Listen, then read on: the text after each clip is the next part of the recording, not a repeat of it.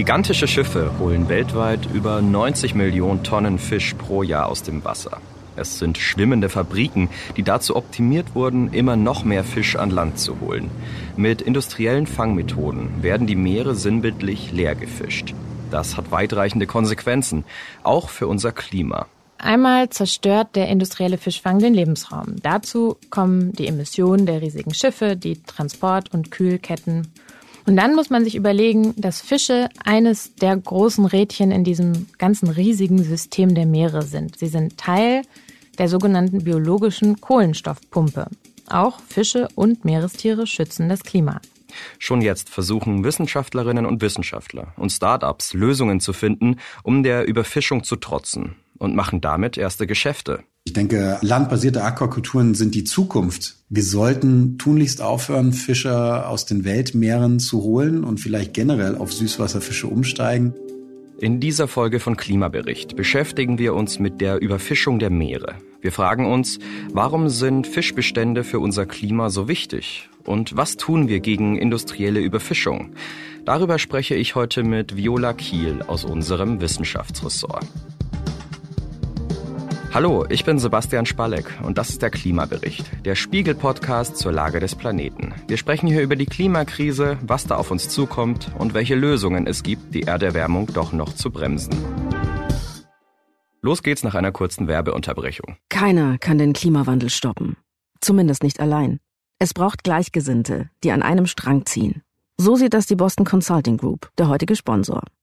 Intern hat die Strategieberatung deswegen den Net Zero Pledge abgelegt. Das Versprechen, bis 2030 klimaneutral und ab 2030 klimapositiv zu werden, also der Atmosphäre mehr CO2 zu entziehen, als BCG ausstößt.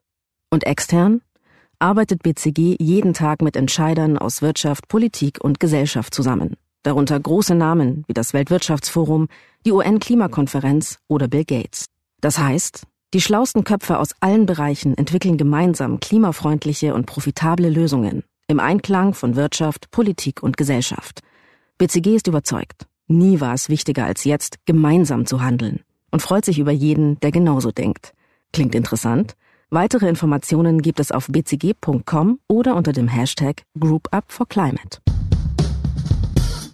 Hallo Viola, das Klima verändert die Erde und wir haben uns viel damit beschäftigt, was für Auswirkungen das aufs Land hat.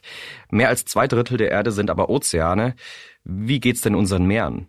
Hallo Sebastian. Also grundsätzlich, die Ozeane werden wärmer. Seit 1971 ist die mittlere Temperatur in jedem Jahrzehnt angestiegen.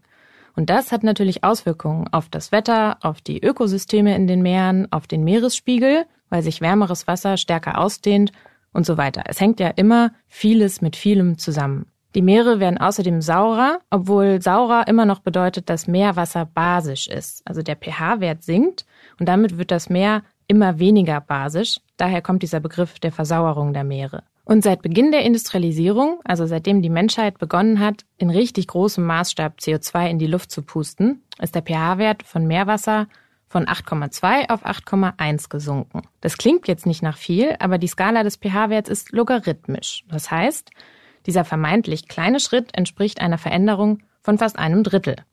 Manche wissenschaftlichen Fachleute gehen davon aus, dass das Meerwasser bis zum Ende dieses Jahrhunderts um 100 oder sogar um 150 Prozent saurer wird. Auch dann ist es immer noch basisch, aber relativ eben saurer. Und wo auf der Welt ist das besonders schlimm? Ja, die Veränderungen laufen nicht überall gleich ab, also sowohl was die Erwärmung angeht als auch die Versauerung. Eine Region, die besonders betroffen ist, ist die Arktis, aber auch in den Tropen sieht man schon jetzt, dass zum Beispiel die Korallenriffe absterben. Und wie ergibt sich das? Also was sind da die Hauptprobleme?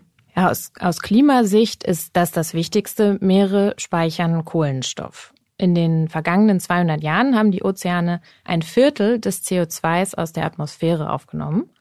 Und sie speichern noch einmal viel mehr CO2 als die Böden und Pflanzen an Land. Und wenn wir jetzt diesen maritimen Speicher nicht hätten, dann wäre die Treibhausgasbelastung nochmal deutlich höher. Aber durch die steigenden Temperaturen und das Versauern verändert sich die Kapazität, wie viel CO2 die Ozeane noch binden können. Und zur Erwärmung und der Versauerung kommt die Veränderung des Sauerstoffgehalts dazu und die Verschmutzung und die Überfischung. Ich habe es ja eingangs gesagt, der industrielle Fischfang, der fischt sinnbildlich unsere Meere leer. Wie steht es denn um die Fischbestände aktuell? Also gibt es da überhaupt Zahlen dazu? Tja, das ist eine gute Frage. Das weiß man nämlich nicht so wirklich. Es ist total schwierig, die Fischbestände auf der Welt richtig abzuschätzen, weil man die Fische ja nicht direkt zählen kann. Also mittlerweile ist die Satellitentechnik zwar sehr fortgeschritten, aber in die Tiefen der Meere können wir nicht gucken. Und es gibt auch sonst keinen irgendwie bezahlbaren Weg, alle Fische zu zählen. Also müssen wir uns mit mathematischen Modellen behelfen. Dafür sind die Fangmengen aus der Fischerei wichtig, aber es lässt sich auch nicht immer überprüfen, ob wirklich alle Fänge gemeldet werden. Und in manchen Ländern ist das besser organisiert als in anderen. Aber deshalb ist die Datengrundlage für einige Fischarten ziemlich mau. Und Fachleute haben ausgerechnet, dass sich die Biomasse der Fische, die industriell genutzt werden, also das heißt die Fische mit einem Gewicht zwischen 10 Gramm und 100 Kilo, dass sich diese Biomasse in der Zeit von der industriellen Revolution bis in die 1990er Jahre quasi halbiert hat. Heißt, der Fischbestand hat sich wirklich drastisch verringert. Und wie sieht's mittlerweile aus? Also steigert sich der industrielle Fischfang aktuell noch? Jein. Es wird heute deutlich mehr Fisch produziert als vor 10 oder 20 Jahren. Und also ich habe dazu mal in den letzten Statusbericht der Welternährungsorganisation, der FAO, zum Zustand der Fischerei und der Aquakultur in der Welt geguckt. Dieser Bericht erscheint alle zwei Jahre und das sind jetzt Daten von 2020. Die weltweite Fischproduktion, also Fang und Zucht, wird mit knapp 180 Millionen Tonnen angegeben. Und der größte Teil davon wird für den menschlichen Verzehr genutzt, aber immerhin mehr als 20 Millionen Tonnen sind für einen anderen Zweck bestimmt und das heißt vor allem für die Herstellung von Fischmehl und Fischöl, für Fischfutter. Ah ja, das habe ich mich eh schon gefragt. Du hast ja gesagt, die Fische werden industriell genutzt. Das ist damit gemeint. Ja, genau. Viel mehr gefangen als noch vor 20 oder 30 Jahren wird gar nicht. Die Technik der Fischereiindustrie ist zwar immer besser geworden und es gibt Hilfsmittel, um Fischschwärme zu orten, die es früher nicht gab. Die Fangschiffe haben Motoren mit mehr Power und können damit auch in Fanggebiete, die man früher gar nicht erreicht hat. Und sie können in größeren Tiefen fischen. Und dann gibt es auf diesen großen Fangschiffen Möglichkeiten, Fische einzufrieren. Das heißt auch, die Fischer können sich weiter von den Häfen entfernen. Man kann sich diese Schiffe tatsächlich wie schwimmende Fabriken vorstellen. Aber es gibt, wie erwähnt, in den Meeren immer weniger Fisch, den man fangen kann, und der Aufwand wird größer. Deswegen bleibt die Fangmenge ungefähr konstant. Okay, die bleibt konstant, aber warum meintest du dann, es wird immer deutlich mehr produziert? Ja, der Anstieg der Produktion hat mit den Aquakulturen zu tun. Um der Nachfrage zu begegnen, wird immer mehr Fisch in diesen Kulturen hergestellt. Und da kommen wir dann nochmal auf das Fischmehl und Fischöl zu sprechen. Viele der beliebtesten Speisefische sind Raubfische. Und das heißt, sie benötigen andere Fische als Futter. Also wird wild gefangener Fisch zu Futter verarbeitet.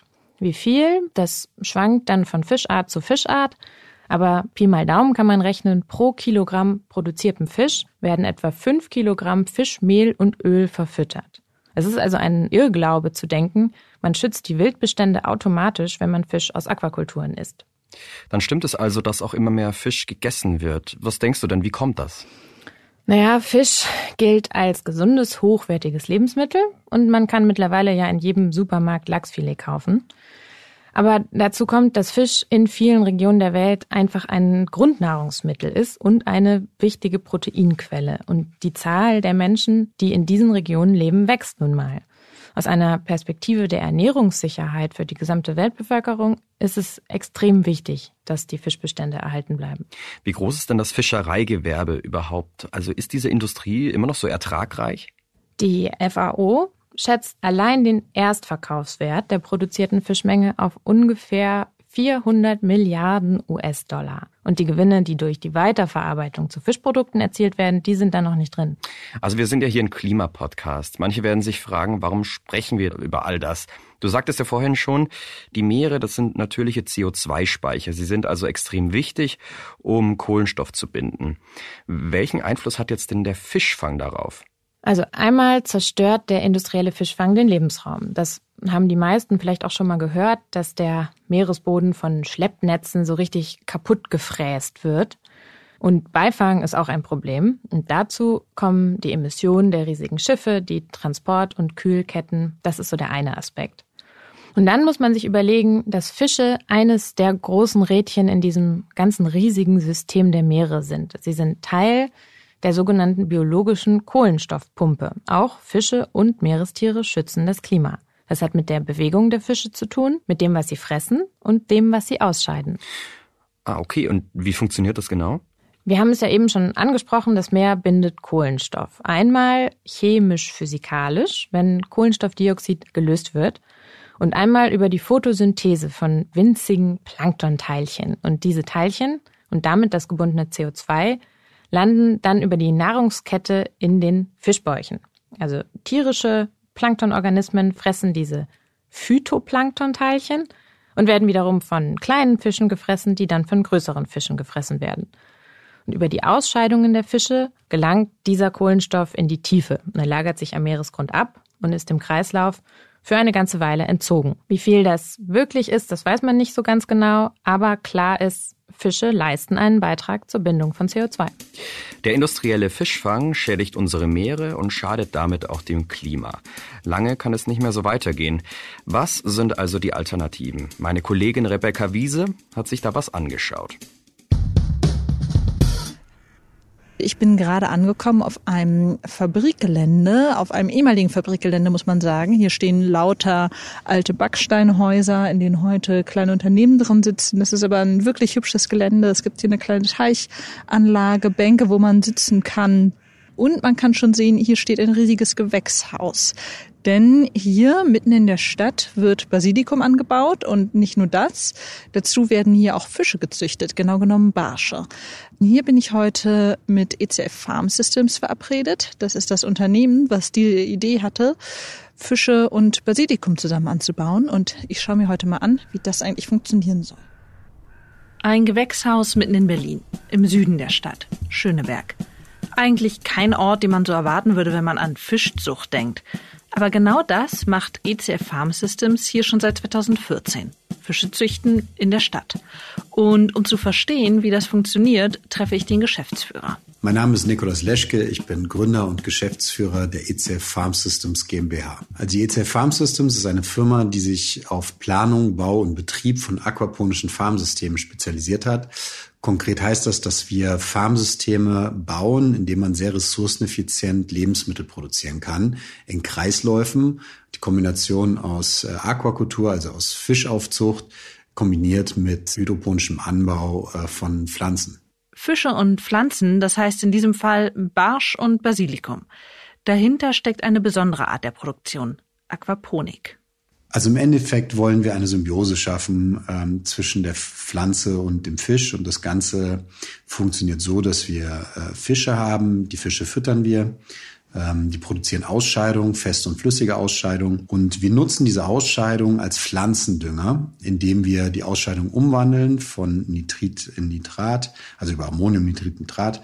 Und äh, Nitrat ist Pflanzendünger und das äh, geleiten wir in die Gewächshäuser und die Pflanzen verwerten das Nitrat, wachsen dadurch und ähm, ja, haben dadurch eine Doppelnutzung von Wasser, können uns äh, biologisch über die Ausscheidung der Fische den Nährstoff herstellen und äh, haben dadurch einfach eine sehr ressourceneffiziente Produktion. Fische und Pflanzen liefern sich gegenseitig, was sie brauchen. Die Idee? Einen möglichst effizienten, geschlossenen Kreislauf schaffen, um Ressourcen zu sparen. Und natürlich Fische zu züchten, die man essen kann, ohne Seen und Meere leer zu fischen. Aquaponik funktioniert auch mit anderen Pflanzen, mit Tomaten, Auberginen oder Paprika zum Beispiel. Basilikum verkauft sich aber besonders gut. ECF hat inzwischen einen festen Abnehmer, eine große Supermarktkette. Ich denke, landbasierte Aquakulturen sind die Zukunft ja, wenn es um, um Fisch geht. Wir sollten tunlichst aufhören, Fische aus den Weltmeeren zu holen und vielleicht generell auf Süßwasserfische umsteigen. Wir müssten eigentlich die Weltmeere mal zehn Jahre komplett in Ruhe lassen, dann würden sich wahrscheinlich die meisten Fischbestände auch wieder, würden sich wieder stabilisieren. Aber das wird nicht passieren. Und somit müssen wir halt gucken, wie kriegen wir es hin, sinnvoll Fisch an Land zu produzieren. Ein Vorteil bei der Produktion in der Stadt? Kurze Transportwege. Ein Barsch aus Schöneberg hat es nicht besonders weit bis in den nächsten Supermarkt. Und diese Barsche will ich jetzt sehen. Die Fischzucht ist im Nebengebäude des Büros. Man muss nur einmal rüber über den Flur und sicherstellen, dass man keine Keime mitbringt. Ich ziehe mir gerade so Plastiktüten über die Schuhe. So, einmal Hände desinfizieren, idealerweise. Mhm. Also draufsteigen. Was ist das hier, wo ich gerade draufsteige? Das nennt sich äh, Seuchenschutzmatte, auf der wir jetzt gerade standen. Und wir stehen hier in der Halle und man sieht so mehrere Fischtanks. Genau, es sind Tanks verschiedener Größe. Ähm, man kann sehen, hier sind so knapp 10 Kubikmeter Tank, da drüben sind 13 Kubikmeter Tank. In diesen Tanks sind dann unsere Barsche, unsere Hauptstadtbarsche. Über den Tanks sind Futterautomaten. Das heißt, der Computer füttert die Fische über den Tag. Man kann diese schwarzen Säulen äh, sehen, die neben den Becken stehen. Das sind Sauerstoffreaktoren. Also wir speisen technischen Sauerstoff oder geben technischen Sauerstoff dem Wasser hinzu, damit die Fische einfach optimal versorgt sind. Und, äh, Große schwarze Tanks stehen in der Halle verteilt und überall hört man es plätschern. Kann ich mal in so einen Tank reingucken? Ja, kann sein, dass du aber nass wirst. Lass uns mal rübergehen. Hier ist ganz nett, weil hier sind nicht so viele Fische drin gerade. Das heißt, du wirst nicht so nass gespritzt. Ja, oh ja, man sieht es aber doch. Ich muss mich ein bisschen auf die Zehenspitzen stellen, um rüber zu gucken. Ja, die sind natürlich neugierig, die kommen jetzt alle hierher ne, und wollen gucken, was wir machen. Aber ja, hier kommen die ganzen Fische. Oh, jetzt ist uns einer entgegengespritzt, ja. Machen, dann äh, werden wir jetzt ein bisschen nasser. Also im Endeffekt, die sind auch äh, jetzt schon Menschen gewöhnt. Das, ich weiß nicht warum, manche Chargen sind das nicht und die sind immer sehr schreckhaft. Also wir versuchen eigentlich so wenig wie möglich äh, Stress den Tieren zu geben und somit gehen wir eigentlich auch seltenst mit Kamerateams rein und und gucken von hier oben rein, weil wir wirklich nass werden, wenn die sich erschrecken. Fast ein bisschen schade. Die Fische scheinen sich richtig zu freuen, uns zu sehen. Es sind die ältesten Fische, die uns da begrüßt haben. Ganz hinten wohnen die Jungtiere. Hier kann man sehen, das sind unsere kleinen Babys. Genau, jetzt stehen wir hier an so einem kleinen Wasserbecken, wo ganz, ganz, ganz viele kleine Mini-Fischchen rumflitzen. Die sind na, so groß wie Finger vielleicht, wie eine Fingerkuppe gerade. Ja, die werden so 0,2 Gramm gerade haben. also noch sehr, sehr klein. Und die Fische wachsen innerhalb von acht Monaten auf die Größe, die du da vorne gesehen hast. Das muss ich wirklich sagen, das ist ja krass, weil die sind mini noch und die da drüben waren ja, wie groß waren die, die wir gerade gesehen haben? Die waren ja... Ja, die werden so 600 Gramm haben. Noch weiter hinten steht ein Becken, halb abgedunkelt. Als ich hineinschaue, sehe ich ein paar Barsche wegflitzen, sie verstecken sich. Das sind die Elterntiere. Die Fischzucht spielt sich also komplett in dieser Halle ab, von der Geburt bis zum Tod. Hier hinter der Wand befindet sich unsere Verarbeitung. Also das heißt, die Fische haben einen sehr, sehr kurzen Weg vom Becken bis zur, zur Ernte oder Schlachtung. Das sind gerade mal, weiß nicht, zwei, drei Meter, die äh, dieser Weg ist. Und äh, wir sind Primärverarbeitungsbetrieb. Das heißt, wir töten die Fische, wir nehmen die Fische aus und wir schuppen die Fische und danach gehen sie als ganzer Fisch raus an den Lebensmitteleinzelhandel. Und noch etwas entdecke ich, ein sprudelndes Wasserbecken, darin treiben dunkle Pellets. Das ist der Biofilter. In diesem Biofilter passiert die Umwandlung von Ammonium, also von den flüssigen Ausscheidungen der Fische, in Nitrat, Pflanzendünger. Was du da siehst, diese schwarzen, so Art Lockenwickler, das sind Oberflächenvergrößerer. An der Oberfläche sitzen nitrifizierende Bakterien, die diese Umwandlung machen. Und damit wir jetzt nicht einen riesen Filter bauen müssen, haben wir einen kleinen Filter und, und haben diese Biocarriers, also diese Oberflächenvergrößerer drinne und damit kann man auf relativ kleiner Fläche wiederum sehr, sehr viele äh, Bakterien haben. Das ist der entscheidende Teil, wo aus Fischausscheidungen Pflanzendünger wird. Und die Pflanzen, die wachsen im Gewächshaus nebenan. Und ihr riecht so richtig nach Basilikum. Ich rieche das gar nicht mehr. Ich finde, momentan riecht es eher so nach äh, Karton. Äh, man kann hier sehen, dass hier schon die ganze Ware für heute Abend äh, gepackt ist. Das heißt, äh, unser Basilikum, der jetzt aus den Gewächshäusern kommt, der wurde heute äh, geerntet und äh, verpackt und steht hier auf Palette bereit und wird über Nacht abgeholt und geht ins Lager und kann dann morgens raus an die, an die Märkte. Das Gewächshaus ist aus Glas. Hier drin ist es richtig warm, obwohl es draußen heute noch kalt ist. Aber die Sonne scheint und das merkt man. Die brezelt hier so richtig rein. Und überall steht Basilikum. Ähm, was du hier sehen kannst, das sind verschiedene Anbaumethoden. Wir arbeiten in der horizontalen, die in den ersten zwei Wochen, das heißt dort drüben, wo mein Kollege gerade die äh, Töpfe runterholt, das sind Vertix, also vertikale Systeme, die wir entwickelt haben. Die sind ausgestattet mit äh, einer Assimilationsbeleuchtung, mit einem Licht, was der Sonne ähnelt, und mit äh, Bewässerungssystemen. Vertikale Systeme, das sind im Prinzip einfach Regale mit mehreren Böden. Das spart Platz, so kann man auf wenig Fläche deutlich mehr Basilikum anbauen. Wenn der Basilikum größer ist, zieht er ins horizontale System um. Also einfach auf so große Platten und darauf stehen dann die Basilikumtöpfe. Aber auch das ist so gebaut, dass es die Fläche bis ins Letzte nutzt. Das sind sogenannte Rolltische. Ähm, wir machen uns nur den Gang dort, wo wir wirklich arbeiten und optimieren so die Nettoanbaufläche. Also das heißt, wir wollen so viel wie möglich anbauen in einem Gewächshaus und deshalb gibt es nur den Weg, wo man läuft. Das heißt, man schiebt sich immer so den Weg frei, wo man gerade langläuft.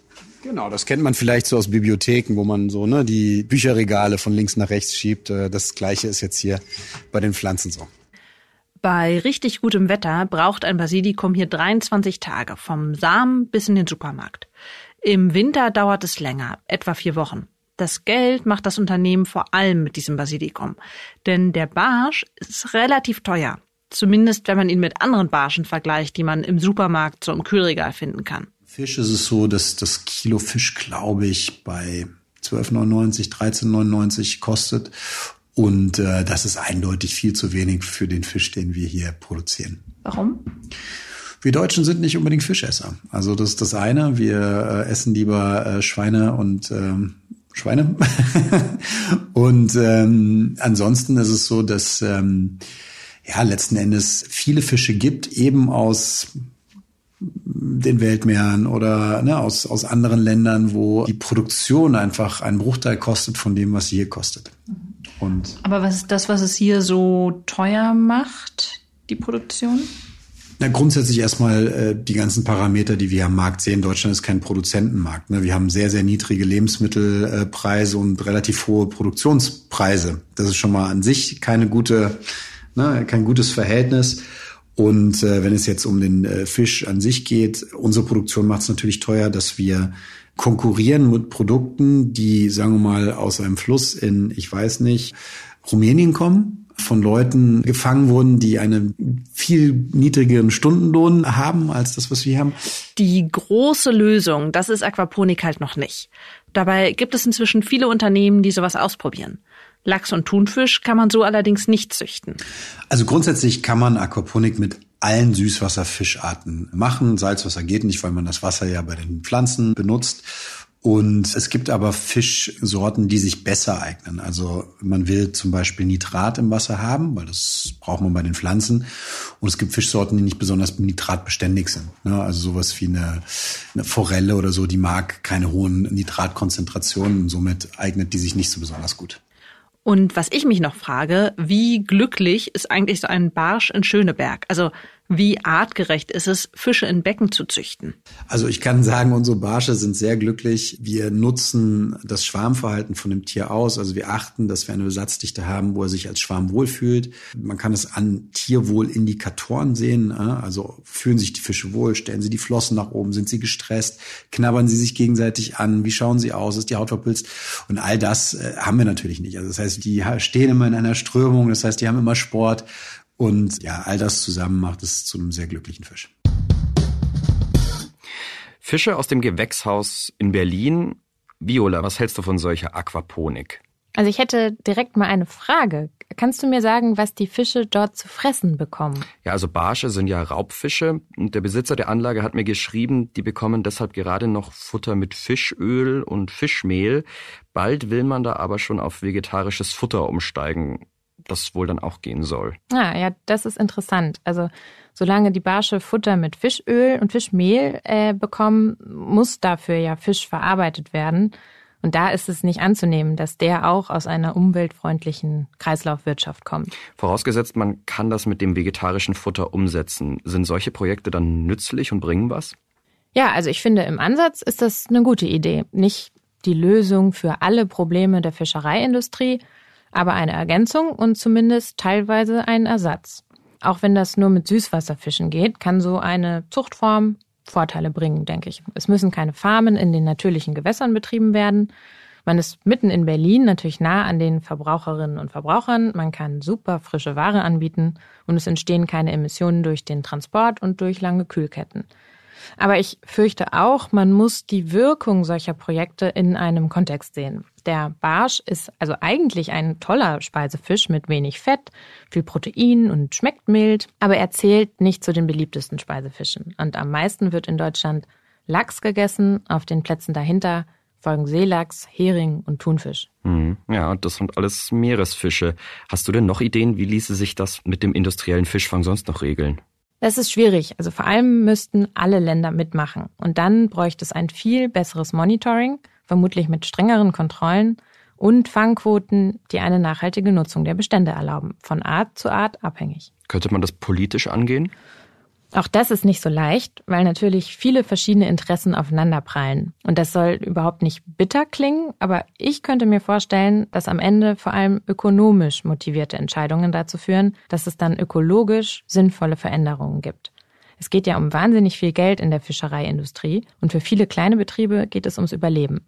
Dass etwas passieren muss, ist klar. Es gibt Prognosen, dass die Menge an Fisch, die gefangen werden muss, mit jedem Grad Celsius Erwärmung um mehr als drei Millionen Tonnen sinkt. Und ein bisschen was passiert auch. Mittlerweile haben viele Staaten Fischereimanagementpläne dazu, wie viel Fisch von welcher Art gefangen werden darf, ohne dass der Bestand gefährdet wird. Und was kann man aktuell noch machen? Also was ist von Fischsiegeln zu halten, also zum Beispiel MSC? Ist es besser, diesen Fisch zu kaufen?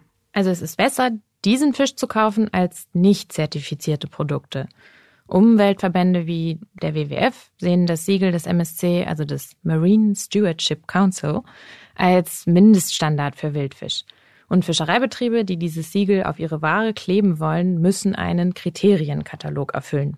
Das heißt dann, sie dürfen zum Beispiel die Erholung erschöpfter Fischbestände nicht beeinträchtigen, sie müssen die Ökosysteme erhalten und Beifang gering halten. Ich finde, das ist alles recht vage, aber es ist besser als nichts. Und es gibt auch immer wieder Forderungen nach einer Reform des MSC-Siegels. Zum Abschluss, was wahrscheinlich viele interessiert. Denkst du denn, die Meere können sich irgendwann wieder erholen? Das ist eine Frage, die ich nicht wirklich beantworten kann. Bei den Fischen gibt es Beispiele aus der Vergangenheit, als sich Fischbestände erholt haben, sobald man sie in Ruhe gelassen hat. Es gibt aber auch Arten, die ziemlich lange leben und sich nur selten fortpflanzen und da dauert es viel länger, bis eine Regeneration einsetzt. Wenn man sich jetzt die Ozeanversauerung anguckt, muss man davon ausgehen, dass es tausende Jahre dauern würde, bis die Meere sich vollständig erholt hätten. Und das ja auch nur unter der Bedingung, dass es der Menschheit gelingt, den Treibhausgasausstoß so richtig runterzufahren. Das ist wie immer das Wichtigste, auch für unsere Meere. Das war der Klimabericht, der Spiegel-Podcast zur Lage des Planeten. Die nächste Folge gibt es am kommenden Dienstag auf spiegel.de, Spotify, bei Apple Podcasts und in allen üblichen Podcast-Apps. Bei Anregungen oder Themenvorschlägen schreiben Sie uns gerne eine Mail an klimabericht.spiegel.de. Moderiert wurde diese Sendung von mir, Sebastian Spalleck. Bei der Produktion wurde ich unterstützt von Viola Kiel, Ole Reismann und Rebecca Wiese. Produktion und Musik übernahm Philipp Fackler. Die Boston Consulting Group, der heutige Sponsor, ist überzeugt. Der Klimawandel ist eine der größten Herausforderungen unserer Zeit. Und trotzdem kann man ihn aufhalten, wenn wir als Gruppe denken und agieren. Deswegen arbeitet BCG jeden Tag daran, sich selbst, die Welt und Wirtschaft klimaneutral zu machen. Mit dem Net Zero Pledge. Und indem sie die schlausten Köpfe aus Unternehmen, NGOs und Regierungen zusammenbringt. Ihr wollt mehr wissen oder mitmachen? Alle Informationen gibt es auf bcg.com oder unter dem Hashtag GroupUp for Climate.